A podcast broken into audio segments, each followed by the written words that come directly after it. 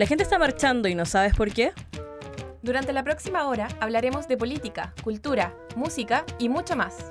Acompáñanos en Libre y Gratis, el programa de los estudiantes de la Universidad de Chile. Un espacio Fetch.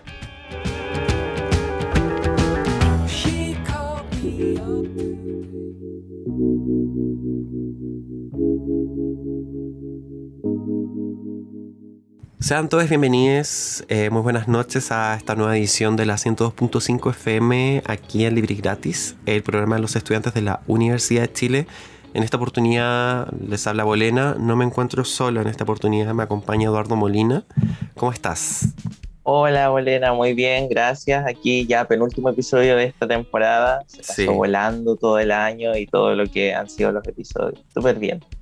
Sí, eh, eh, ha sido un viaje intenso, sobre todo en un contexto donde la presencialidad no, no existe. Estamos toda esta temporada montada de forma pandémica por Zoom y, además, bueno, considerando igual que las cifras del coronavirus, onda repuntaron, se está acercando una tercera ola, ya es definitivo que efectivamente la variante Omicron eh, se ha tomado, pero todo el mundo, inclusive acá, en esta misma universidad, científicos de esta misma casa de estudios están diciendo que probablemente lleguemos a un pic de 45, conta- no, 15.000 a 45.000 contagios diarios.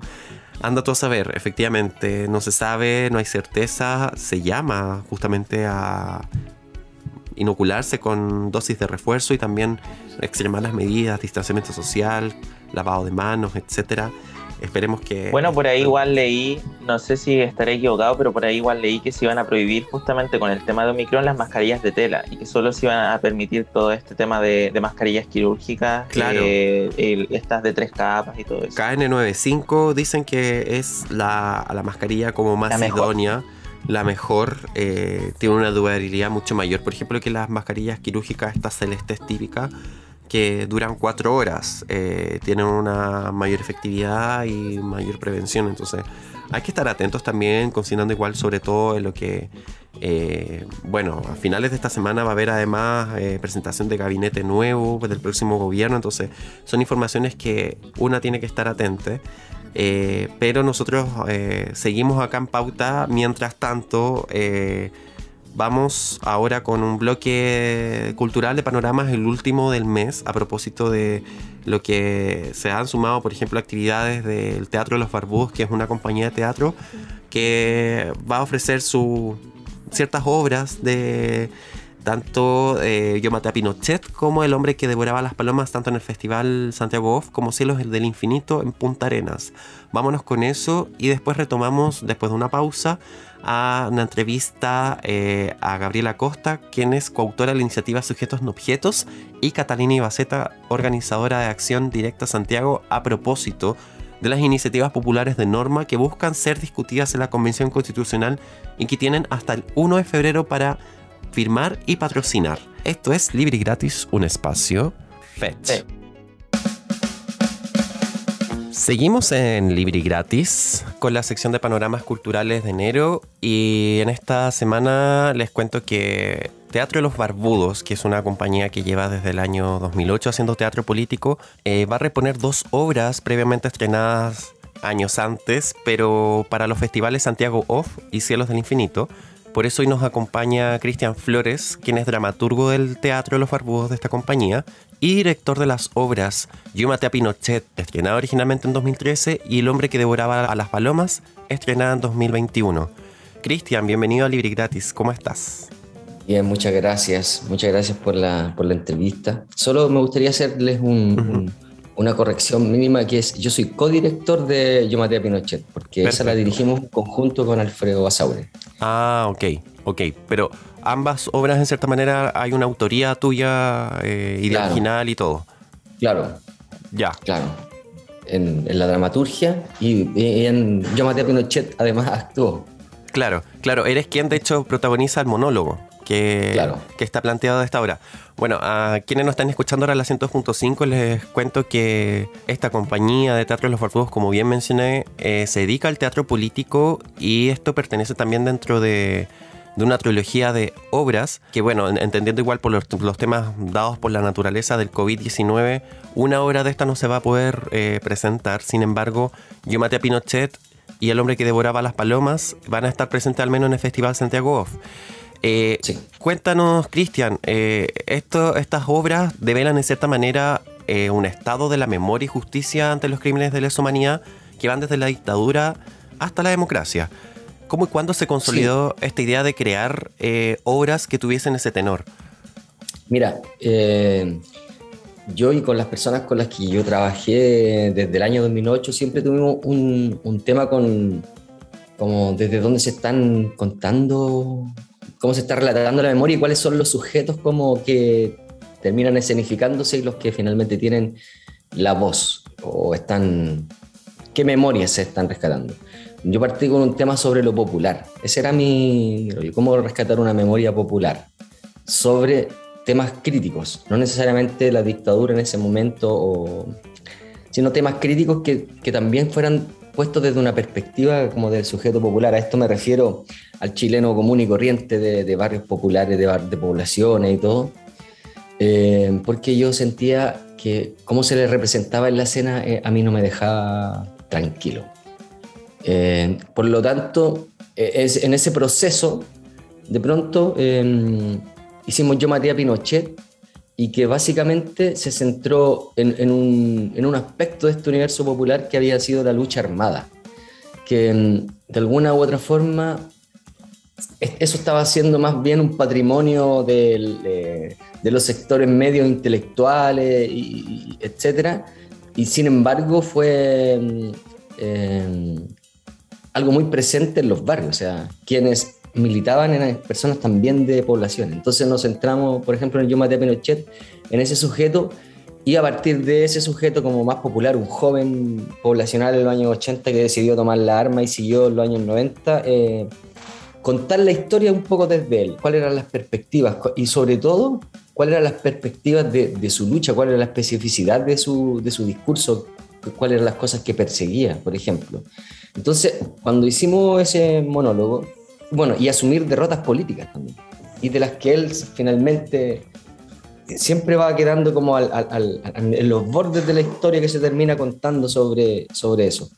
Entonces, cuando lo hicimos fue como, oh, aquí hay un lugar que deberíamos intentar seguir explorando, o eh, por lo menos fue mi interés. Eh, necesito volver como eh, por ejemplo, a preguntarme sobre la masculinidad, eh, a preguntarme cuál fue el tipo de violencia específica y cómo, y cómo está relatada, qué importancia tiene la historia. Hicimos, entonces hicimos una, una segunda obra que trata sobre la violencia político-sexual sobre las mujeres, pero... Claro, en el país sin duelo, que... Claro, pero era porque el interés también estaba en abordar, seguir abordando este sujeto político que tomó como las armas o, se fue por el camino como de confrontar la dictadura y proponer un mundo y darnos cuenta en, ese ejercicio, en la lectura, que hubo un tipo de violencia específico, por ejemplo, para ese tipo de personas.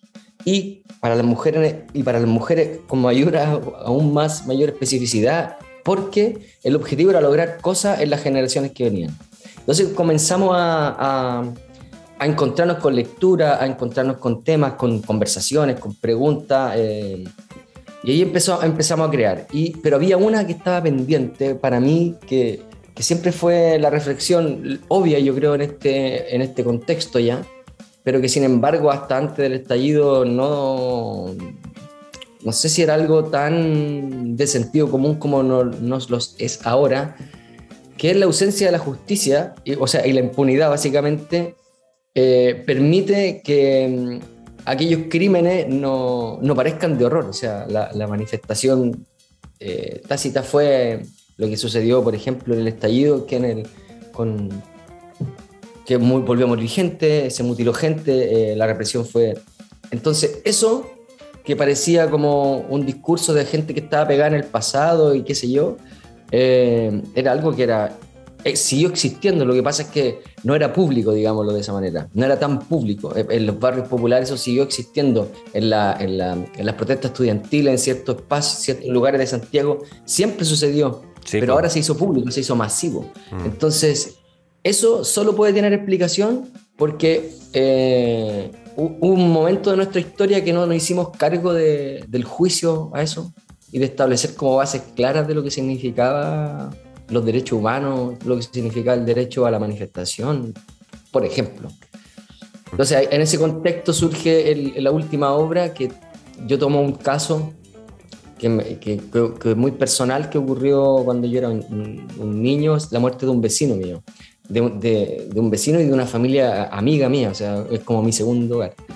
Y murió un niño, y ese caso ahí está, lo asesinaron los, los, los pacos en una protesta en el 92 para los 500 años, y es, ahí quedó, no, ni uno preso, y fue nada, como un asesinato Claro, una, una impunidad institucional que se, se manifiesta ahí. De hecho, eh, tanto en la historia de Yo maté a Pinochet como en El hombre que devoraba las palomas, los protagonistas se enfrentan a esta ci- cierta como justicia que en cierta manera, de manera institucional no, no funciona, no opera de esa Claro. manera. Eh, ¿cómo, ¿Cómo se construye memoria y justicia eh, desde la ficción? para que la, la ficción permite explorar lugares que, mm, eh, que faciliten la exposición de, lo- de los elementos de la realidad, digo, ¿no?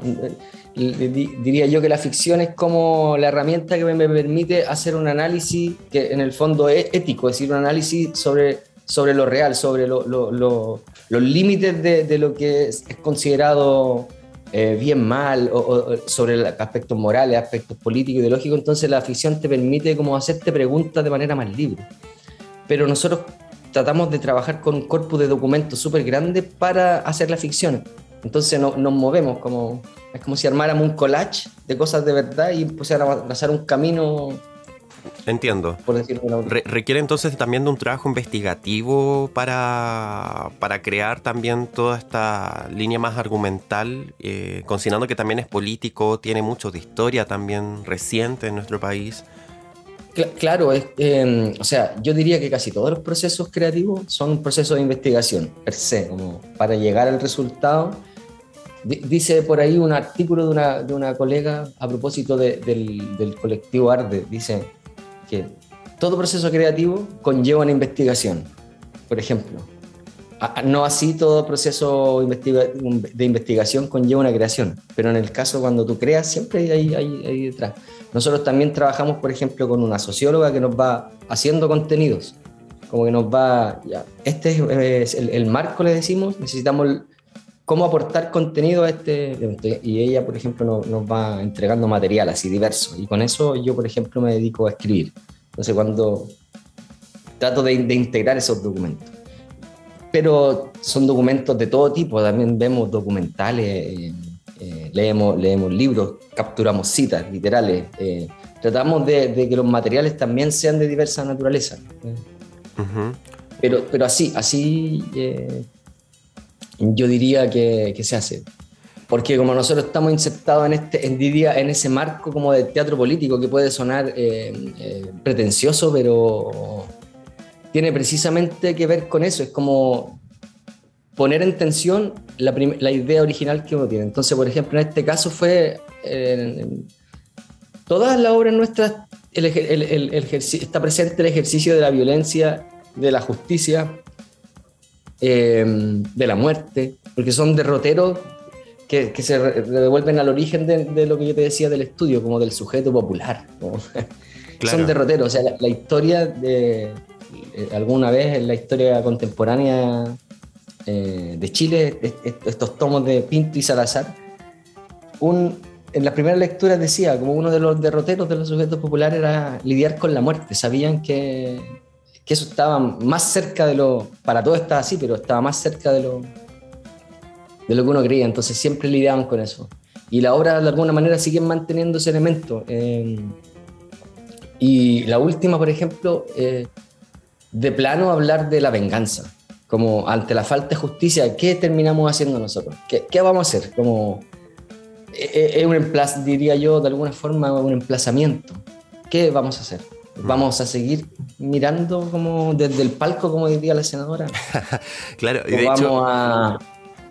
de hecho se ambienta, sí, se, se ambientan en un toque de queda, y en democracia también.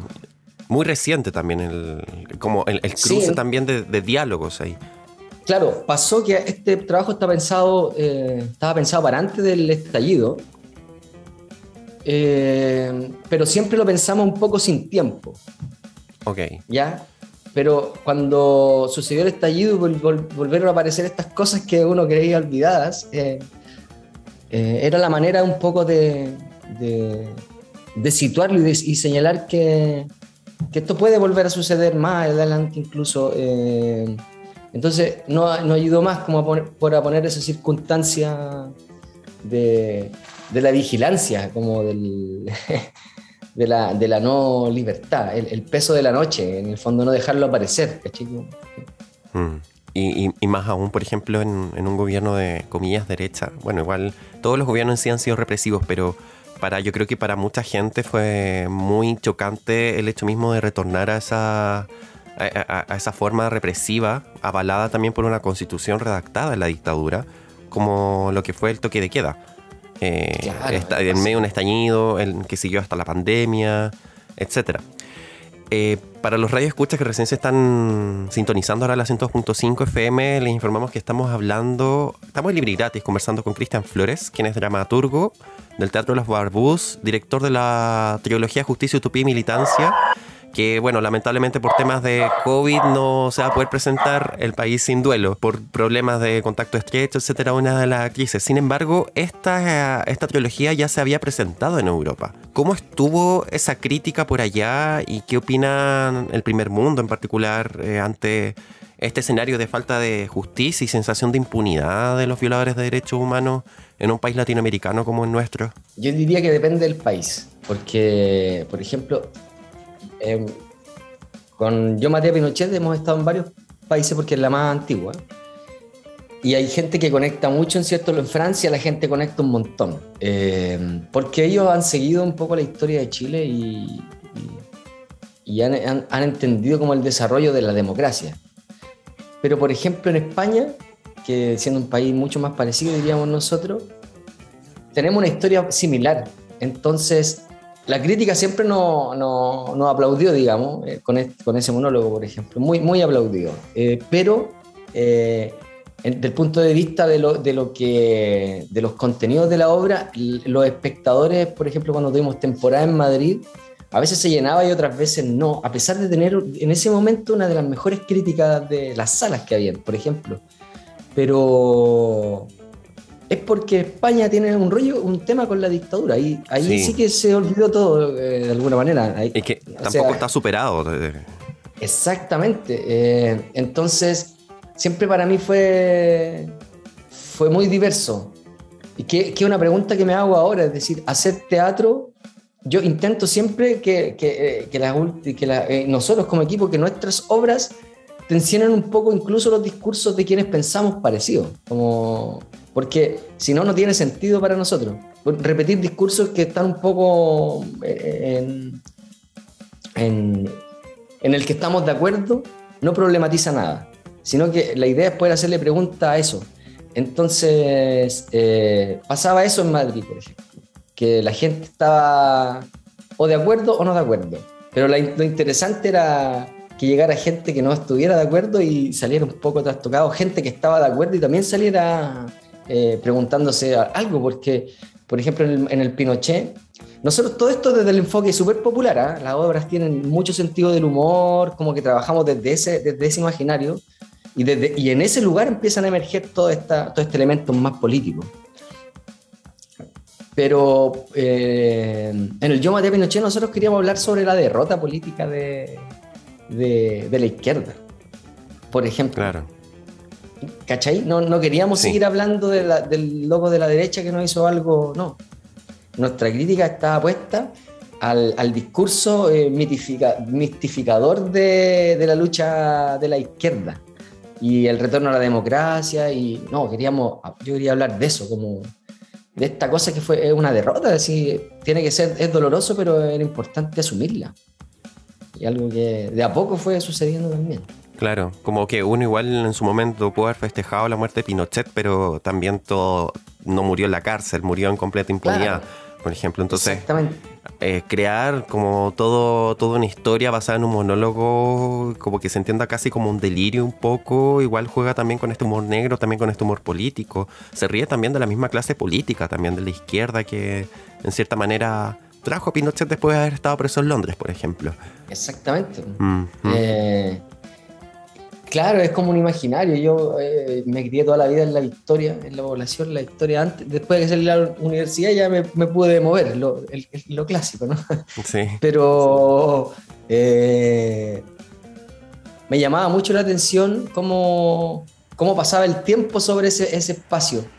Y, y de alguna manera ha- habían ciertos lugares y, y ciertos comportamientos de, del- de las personas con las que he compartido toda mi vida, de los grupos de nosotros, se empezaba a mezclar todo, como lo político, el narco, la delincuencia, la gente normal. Y también vi como todo el mundo se, se- se entró a sus casas. Más allá de que todavía exista mucha organización. Eh, eh, uno decía, y, el grito Juventud y Gloria a la Victoria y todo, ah, como todo un, todo un tema, como una construcción como de un imaginario simbólico súper grande. Pero no sé, cuando mataron a este chico, por ejemplo, del, del año 92, eh, al poco tiempo la gente se olvidó de si eh, pelaba a la familia como si, qué sé yo, lo estuvieran ayudando a alguien, ¿cachai? Como. Yo pienso que hoy día la situación política es responsabilidad social. Le hemos dejado, eh, hemos, le hemos echado demasiado la culpa a esos otros que nos gobiernan, a esos otros que nos. Y nosotros hemos tomado palco ante esa, ante ese- esa manera de gobernar. Y después nos espantamos con la, con la violencia, después nos espantamos con un montón de cosas, con la injusticia, pero no hemos quedado ahí, nos quedamos mucho tiempo ahí. Entonces tiene que estalla cuando, eh, cuando unos niñitos son empáticos y dicen no pueden cobrar a los viejos 30 pesos más para la micro, ¿cachai? Como ahí de pronto aparecen todas las luchas de algo que venía acumulándose. Y algo que a mí me parece también importante es que murió mucha gente en los años 90 todavía, al inicio de los 90 y finales de los 80, por las mismas demandas que, que tenemos hoy. Y es como si no hubieran existido. Y esas existieron. Y en ese momento murió gente porque una parte importante de nosotros como cuerpo social deslegitimaba quizás su forma de lucha, pero también terminó deslegitimando su demanda, que era el, el contenido de eso. Creo que eh, siempre lo digo en las entrevistas que doy a propósito de la trilogía, que también es un acto de justicia como haber tocado este tema con, a- con aquellas personas que ya no están y que, y que terminaron muriendo por, por esto que nosotros hoy día a algunos le sacaron los ojos, otros murieron, a otros los golpearon, qué sé yo. Pero no se nos puede olvidar que ya había sucedido. Ujú. Es, es, es un poco la trilogía, también un poco un homenaje, sin idealizar a nadie, pero un homenaje a eso. Cristian, nos van quedando pocos minutos de bloque. Eh, no quiero antes sin mencionar la cartelera en sí. Desde el 20 al 23 de enero a las 18 horas en Teatro El Puente podrán ver Yo maté a Pinochet y del 24 al 25 de enero a las 19 horas en el Centro Cultural Matucana 100 El hombre que devoraba las palomas. Eh, estas entradas pueden comprarse eh, bajo el sistema Paga lo que puedas, que están entre 3.000, 5.000 y 7.000 pesos en ticketplus.cl. Y atención, gente de la Patagonia, porque la obra Yo maté a Pinochet, que está protagonizada por nuestro invitado, va a estar disponible también en el Festival Cielos del Infinito el próximo 28 de enero a las 20 horas en el Teatro Municipal José Bor en Punta Arenas, donde pueden pedir su entrada gratuita en cielosdeinfinito.cl. Imagino que las medidas sanitarias están súper estrictas, considerando que también está la variante Omicron, pase movilidad, uso mascarilla. Imagino que también llegar con un tiempo de anticipación previo a la obra. Claro, claro, sí. Yo creo que hoy hay que tomar todas las medidas para, para cuidarse. Nosotros estamos, la gente que estamos haciendo, formamos parte de las producciones, estamos, si hay que ir a cuarentena, nos vamos a cuarentena. Es como que estamos todos muy como tratando de seguir los protocolos, cuidándonos, eh, ensayando con mascarilla, etcétera. Así que eso. También me gustaría dar, si es posible, Sí. ya que pasaste el aviso de Punta Arena, que estaré dando un taller de teatro político en, en- en el mismo contexto del Festival Cielos del Infinito, eh, desde el 26 al 29, me parece. Eh, bueno, y la información la, va- la van a conocer en la página del, del festival, por las redes sociales. Eso, mucho. Perfecto. Muchísimas gracias, Cristian. Eh, agradecerte por este espacio, por haber participado aquí en esta oportunidad y desearte, como dirían eh, la gente del teatro, mierda, mierda, que te vaya muy bien. Y esperemos que con toda esta eh, pandemia, este escenario de Omicron, eh, no sea tan terrible y que sea un espacio seguro y entretenido para todos, en, considerando que también enero es un mes de festivales. Eh, Sí, muchas muchas gracias a ti por la, por la posibilidad de difundir nuestro trabajo también. Nosotros vamos a seguir, eh, nos vamos a una, una pausa y volvemos en Libre y Gratis, que en un bloque de entrevistas de la semana con Catalina Ibaceta, quien es organizadora de Acción Directa Santiago, y Gabriela Costa, que es coautora de la iniciativa Sujetos no Objetos, a propósito de las iniciativas populares que buscan ser discutidas en la Convención Constitucional. Esto es Libre y Gratis, un espacio Fetch.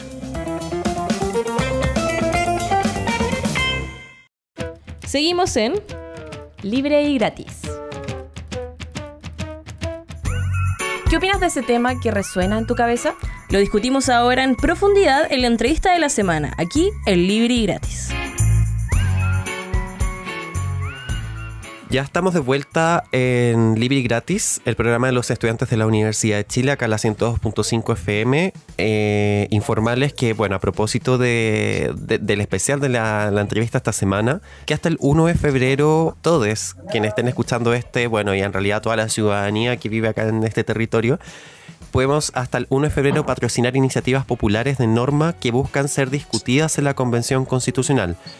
Por lo general se requiere un mínimo de 15.000 patrocinios para que pasen a ser discutidas en las distintas comisiones de la convención y entre estas, por ejemplo, surgieron iniciativas populares por los derechos animales. Por eso mismo, en este bloque invitamos a Catalina Ibaceta, quien es organizadora de la Acción Directa Santiago y Gabriela Costa, coautora de la iniciativa Sujetos no Objetos. Eh, ¿Cómo están? Bienvenidas a Libre Gratis. Bien, muchas gracias por la invitación. Bien, acá también por acá, muchas gracias y emocionada por la grata entrevista que se va a dar. Sí, exactamente. Eh, contarle a los radioescucha que tanto Catalina como Gabriela eh, han propuesto dos iniciativas populares de norma en torno al reconocimiento constitucional de los animales no humanos por su condición de seres emocionales y que nos sigan eh, estando bajo las redes de explotación, etcétera, como que funciona actualmente eh, en un contexto muy neoliberal, capitalista, etcétera, eh, sin tampoco brindar estos derechos a, estos seres. ¿Cómo nace la idea de articularse en- bajo esta concientización? Porque tengo entendido que ambas organizaciones o ambos grupos aparecen en 2019 en adelante a plantear esto en discusión. Partimos con Gabriela. Bueno, como tú bien dices, partimos el 2019. El sujeto no objeto nace porque el coautor de la propuesta se lanza como candidato a constituyente. Entonces, la idea siempre fue lanzar una propuesta de carácter abolicionista, ya que las que existían eran de carácter bienestarista. Ya para explicar un poco más o menos de lo que se trata esto, que el bienestarismo permite usar a los animales de la manera más humanitariamente posible. Ejemplo de estos tenemos eh, las gallinas de huevos felices, el tema también de las vacas de libre pastoreo. Entonces vemos que acá el tema de ser sintiente no hay ningún cambio radical en, en la forma en que seguimos explotando y asesinando a los animales. Entonces aquí decidimos hacer una propuesta de carácter abolicionista. Esto quiere decir que aboga por los derechos de los animales. Ya el ser humano no puede seguir utilizando a los animales. Entonces acá tenemos que ver distintas aristas. Por ejemplo, el tema del otro día estamos conversando con una constituyente, el tema de la reconversión de los trabajos, cosa que es muy importante para nosotros trabajar igual también en los territorios, porque no es la misma problemática que va a tener Santiago, Puerto Montt o Antofagasta. Bueno, entonces ahí sí empieza la iniciativa y empezamos a trabajar también con Acción Directa Santiago, con Justicia Interespecie. Nace una alianza por los derechos de los animales, cosa que estamos muy contentas de trabajar en conjunto porque si bien tenemos propuestas distintas, ambas se complementan. Entonces, ahí, bueno, más a- adelante vamos a ahondar un poco, pero, pero así es como nace la propuesta. Y bueno, actualmente tengo aquí anotado las cifras y llevamos para la campaña 8.374 firmas. Entonces estamos muy contentas porque es un gran número por una propuesta de carácter abolicionista. Sí, y, y en el caso de Acción Directa, Santiago, eh, Catalina, ¿cómo, ¿cómo se formó también esta creación de una iniciativa y también ustedes como organización? Bueno, igual eh, quiero decir que nosotros somos parte de la alianza, estamos eh, apoyando fuerte sujetos en objetos porque es la iniciativa que en este momento está planteando el cambio del estatus jurídico de los animales. ¿ya? Entonces, eh, para nosotros es súper importante que esa iniciativa llegue con las 15.000 firmas y que sea discutida al Congreso, en, la convención, perdón, porque la, la ciudadanía lo pidió pero también nosotras vimos en, acción directa que eh, tal vez faltaban algunos mecanismos como, eh, o como digamos, bajar esto, eh, cosa de que los constituyentes, por ejemplo, la y los constituyentes puedan ver esto como no un ataque, digamos, a la forma de vida total de la sociedad chilena en este momento, porque tenemos que ser realistas también. En este momento, la mayoría de la población no es vegana, no, tiene un análisis como antiespecista, eh, entonces valía la explotación. Eh, y debido a esto, nosotros también pensamos, ya, ¿qué pasa si ponemos también una iniciativa que tenga como algunos puntos concretos? Como por ejemplo el deber estatal eh, de, fomentar el reemplazo del uso de animales en las distintas formas de explotación. o por ejemplo la prohibición del uso de animales para entretención. Entonces, eh, creemos que eh, se complementa y que eh, es un apoyo y también una estrategia. Al final, esto más que nada son, son estrategias para poder garantizar de que la protección a los animales va a quedar de una manera completa en, en la Constitución.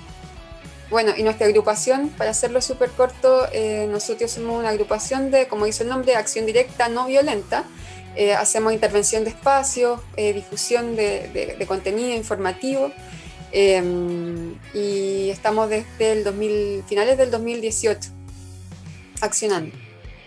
Eh, también preguntarle a ambas qué tan importante es plantear esta nueva mirada que ustedes proponen hacia los animales en la nueva constitución, considerando que este también es un espacio bueno, relativamente nuevo podríamos decir y que le ha costado articularse y todo, entonces incorporar estas nuevas miradas de mundo y incorporar esta mirada de los animales como sujetos de derecho a la Constitución. vamos como en el mismo orden. Perfecto. Bueno, para nosotras es muy importante ser innovadores en el tema porque si analizamos el tema del derecho comparado en distintas constituciones o en distintos códigos civiles, se nombra que los animales son seres sintientes o también, eh, por ejemplo, tenemos eh, constituciones cercanas como la de Ecuador, que engloba un poco el tema del medio ambiente, como la naturaleza, la Pachamama, ¿ya? que ahí también meten a los animales. O también se da que de repente también dicen no son cosas. Entonces esto queda como en una ambigüedad, porque claro, estás diciendo que no son cosas, pero entonces tampoco estás diciendo que son personas. Y en los sistemas jurídicos, todo, por así decirlo, es muy binario. Tú eres persona o eres cosa. Entonces, eh, nosotros decidimos eh, dar esta lucha de que sean sujetos de derecho o después ya si va a cambiar la normativa y podrían ser personas no humanas, eso ya yo creo que se va a dar un debate con las y los constituyentes, pero creemos que es muy importante darlo y afortunadamente tenemos a la ciencia y también a otros juristas de nuestro lado. La Declaración de Cambridge del año 2012 señala que los animales tienen conciencia. ¿ya? Esto quiere decir que van a tener intereses que sí o sí tienen que ser protegidos jurídicamente. Además, también tenemos la Declaración de Toulon, el año 2019, distintos juristas se juntan en Francia y señalan que los animales tienen que ser personas no humanas. Entonces, sí o sí tienen que cambiar los estatus jurídicos. Así que creemos que es una instancia muy importante para hablar y debatir sobre los derechos animales. Sobre todo que la constitución que se hizo en dictadura no se nombra en ninguna parte los animales. Incluso el tema del medio ambiente, que lo encontramos en el artículo 19, número 8 de la constitución, eh, protege al ser humano a vivir en un medio ambiente libre de contaminación, pero no señala nada de la naturaleza. Entonces vemos que también tenemos que cambiar ese ámbito. Por eso también nosotros proponemos dos articulados y uno de ellos que habla de la educación, también que es un deber estatal de educar a la población en torno a derechos humanos, derechos animales y derechos de la naturaleza. Así que bueno, estamos aquí bien optimistas y con una mirada súper positiva de lo que va a ocurrir y vamos a dar esta lucha de carácter abolicionista porque sí o sí los animales tienen que entrar en la constitución como sujetos de derecho. Catalina, la, la, misma pregunta. ¿Qué tan importante es plantear esta mirada en, en lo que es la nueva constitución? Sí, bueno, yo creo que es fundamental que, que, se pueda dar la discusión profunda respecto a este tema, ¿ya? Porque, eh, por ejemplo, ya está otra campaña que se llama No son muebles, pero digamos, yo creo que están todos muy cómodos con esa campaña porque al final reconoces a los, a los animales como seres sintientes, cosa que eh, está, como dice Gabriela, reconocido en otras legislaciones y que no ha implicado ningún cambio, por ejemplo, en, distintos ámbitos de explotación. Por ejemplo, en España, eh, hace poco fueron considerados seres sintientes y las corridas de toro no se tocan, la experimentación no se toca, la producción animal no se toca. Entonces, eh, la única forma de, de tocar esos temas es yendo más allá y creo que ya es el momento si es que vamos a tener discusiones eh, importantes respecto a derechos sociales, por ejemplo, derechos eh, de, del medio ambiente, de la, naturaleza, digamos, eh, ¿por qué no atrevernos a, a, hacer la discusión y el análisis profundo de la violencia de especie? Porque nosotros ejercemos violencia cotidiana, normalizadísima, sistemática, permitida por las instituciones contra los demás animales. Y no queremos hablar de eso porque yo creo que en el fondo nos da mucha vergüenza decir que le hacemos daño a seres vulnerables. Pero nosotros estamos acá como activistas para asegurarnos de que primero se va a dar esa discusión profunda. Entonces, eh, y que vamos a intentar que, que, el resultado de esa discusión sea, como dice Gabriela, eh, que los animales sean considerados sujetos de derecho en la nueva constitución. De hecho, Gabriela, bueno, como recién nos mencionaba hace poco, el tema de la perspectiva abolicionista de la iniciativa Sujetos no Objetos, donde claramente no se acepta el especismo ni la explotación animal en ninguna de, de las variables, considerando, por ejemplo, el tema de, de este consumo más friendly. En caso de que pudiese ser aprobada esta iniciativa, escenario hipotético, ¿cómo creen ustedes que impactaría este reconocimiento, por ejemplo, en, industrias que, además de ser muy contaminantes también, como también mencionó Catalina, no se tocan, como por ejemplo en la industria que es carácter ganadera o, no sé, pues por ejemplo el rodeo como deporte nacional también en el sur, que por ejemplo cuando fue Gabriel Boric candidato a la presidencia, fue muy controversial ese punto porque pasó de una perspectiva, por ejemplo, de que sí, vamos a eliminar el rodeo a no, sabes que no toquemos el rodeo, naturalicémoslo como una conducta cultural de, la zona. ¿Cómo, ¿Cómo, creen ustedes que impactaría en eso? Bueno, yo creo que vamos a tener que ir viendo caso a caso, porque claro, al ser una propuesta abolicionista, nosotros estamos en contra de toda industria que explote los animales. Entonces, vamos a ver que, por ejemplo, el tema de los zoológicos los vamos a tener que cerrar, también esto va a ser progresivo, ¿ya? Eh, siempre cuando cambia una norma, cuando cambia la legislación, uno agrega artículos transitorios. Entonces tú pones ciertos plazos. Por ejemplo, de aquí a cinco años el zoológico se va a transformar en santuario y los animales que no puedan estar en santuario los vamos a trasladar a otra parte. Al, por ejemplo, eh, también el tema que comentaba Catalina y ciertas industrias que lamentablemente hay muchos intereses económicos de por medio. Eh, yo creo tajantemente que el rodeo en verdad le interesan solo unas pocas personas que lucran con esto y porque uno ve, por ejemplo, yo estoy en Puerto Montt, en el campo mismo, y tú conversas con las personas y la gente no está ni ahí con el tema del rodeo, es como ya prohíbalo. Entonces, como ese argumento como tan de tradición, vemos que en verdad no lo es, que es por un tema de interés económico en que sí o sí vamos a la lucha. El tema también, como yo comentaba antes, de la reconversión, porque para nosotras es muy importante trabajar con los trabajadores, ¿ya? El tema de la, la, los pescadores, hablábamos el otro día con la constituyente. Eh, el otro día estábamos leyendo el tema de las algas, que acá en Chile no se utilizan y que en China se llevan y hacen productos de skincare, cremas, productos para el cabello, el cuerpo. Entonces yo, claro, creo que eso es una industria que se podría fomentar y que además no es contaminante, porque también uno de los temas muy relevantes en todas estas industrias de explotación animal es la contaminación cosa que de repente se deja un poco de lado por los mismos ecologistas y uno de repente ahí tiene ciertos debates, pero la industria ganadera, la industria láctea y también la industria de los huevos no los más contaminantes. Entonces vemos acá, al final, si tenemos esta reconversión, es un ganamos por todos lados. Ganan los animales, ganamos nosotros con nuestra salud y gana también la naturaleza.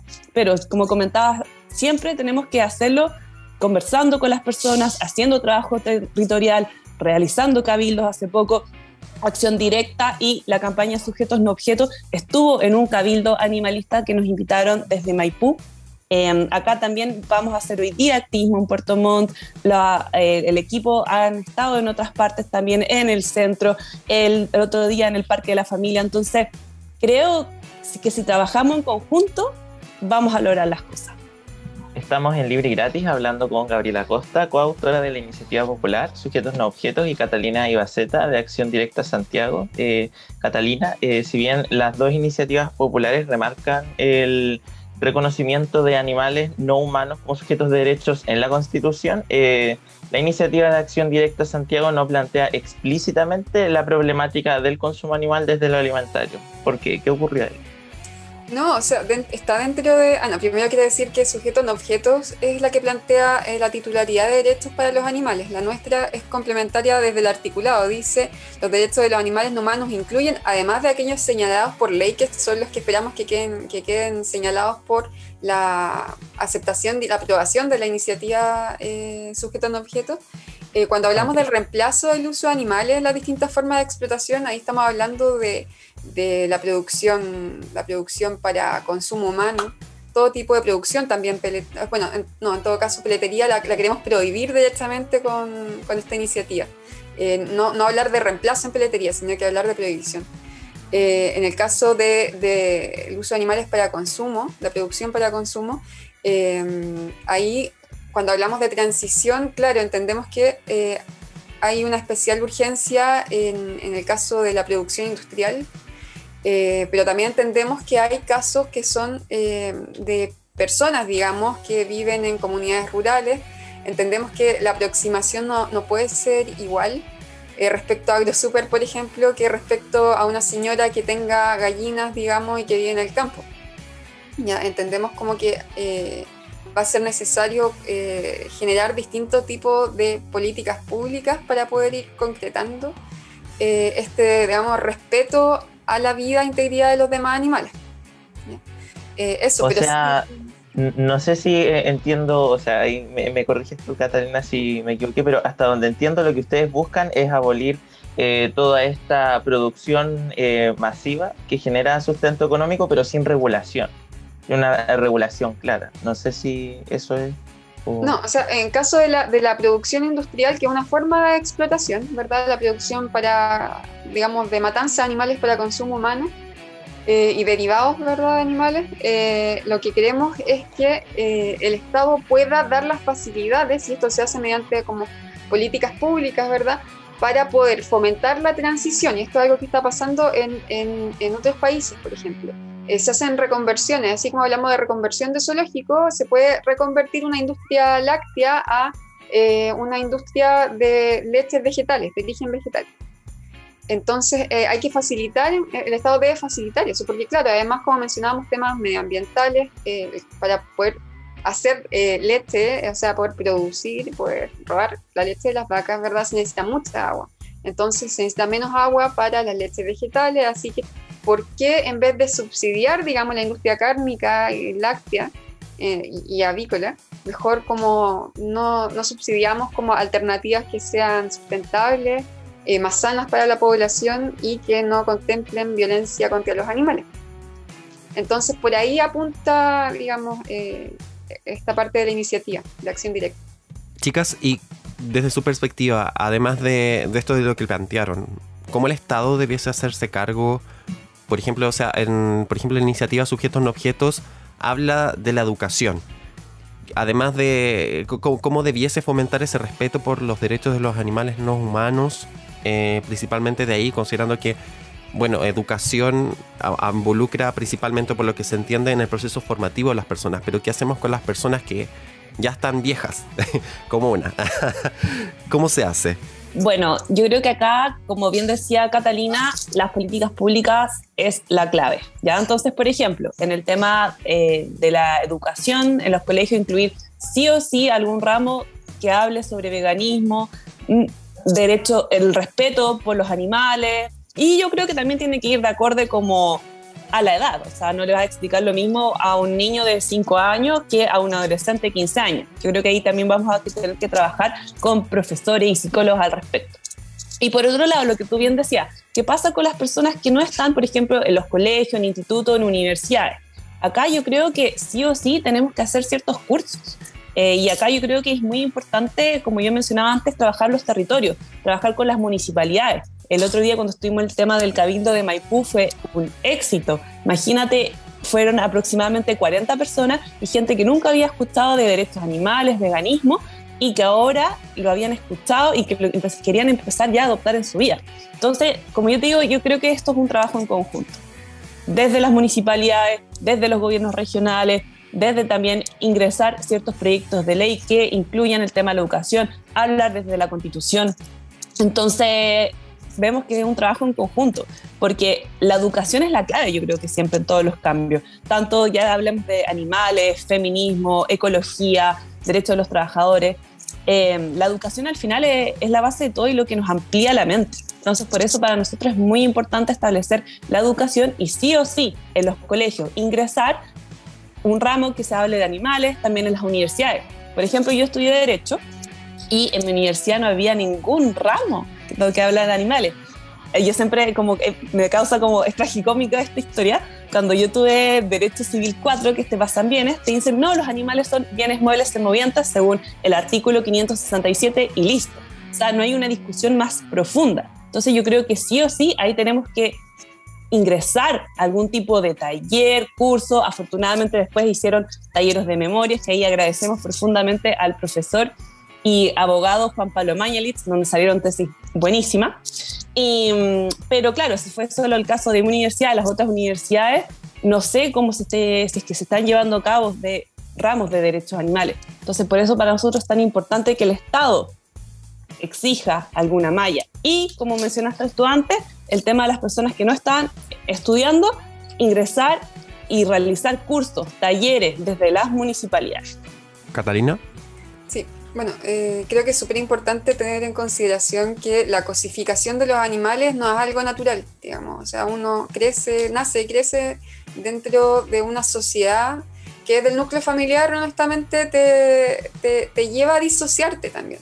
Porque por una parte te enseñan que, por ejemplo, tienes que respetar a los gatitos, ¿verdad? Tienes que hacerle cariño al perro, no le hagas daño. Pero por otra parte eh, te están dando restos de animales que no te están diciendo cómo llegaron ahí. No están, obviamente no le dan a decir a un niño de dos años, pero sí le dan a, comer eso. Eh, y eso es como el inicio, digamos. Después hay toda una serie de socializaciones que ocurren eh, en, en, el mismo colegio, por ejemplo. Cuando tú tienes un libro y, por ejemplo, aparece la vaca y aparece el vaso de leche y tú tienes que unir la vaca con el vaso de leche porque la vaca da leche. Eh, ese, entonces, digamos, como yo creo que también hay una cuestión de revisar todo eso que se está enseñando, ver dónde está como el especismo dentro de todo eso eh, y elaborar material educativo que sea no, no especista. Eh, que explique que, eh, por qué las vacas, por ejemplo, producen leche, por qué están lactando, por qué tuvieron un ternero, en vez de, entonces digamos como yo creo que en el fondo es algo como bien centrado en la realidad, o sea, ver, eh, al final todo este sistema especista está centrado en un montón de eh, falacias y publicidad que, se, se, cae si uno la enfrenta diciendo cómo son las cosas realmente. Bueno, en la misma línea de lo que decía Catalina en la última parte, hace poco salió un estudio comparativo entre los gemelos británicos Ross y Hugo Turner, que más conocidos como The Turner Brothers, eh, que justamente habla sobre una comparación entre una dieta omnívora y una dieta vegana, eh, mostrando diferencias insignificantes entre ambas porque ambos gemelos... Eh, son eh, deportistas de rendimiento, entonces justamente por su eh, composición biológica y física similar eh, se quería demostrar esto. Entonces, considerando que hay diferencias insignificantes entre ambas dietas, ¿por qué, vamos primero contigo Gabriel y después con Catalina, por qué creen que no se ha hecho una mayor difusión de un estilo de vida vegano eh, para el país? Bueno, primero que todo, igual me gustaría hacer un hincapié que el veganismo es un principio ético, que muchas veces se dice dieta vegana, pero al final las personas que somos veganas llevamos una dieta basada en planta o una dieta vegetariana estricta. Y bueno, continuando con la pregunta, yo creo que es básicamente porque hay mucho interés económico. ¿ya? Vemos quiénes son los dueños de las grandes industrias. ¿ya? Yo me acuerdo que hace poco a The Not Company le ha ido súper bien y que incluso las lecherías, industrias de la carne le han puesto muchas, muchas demandas porque le está yendo muy bien. Entonces, eh, vemos que cuando uno empieza como ya a luchar con estas grandes industrias, empiezan a haber represalias al respecto.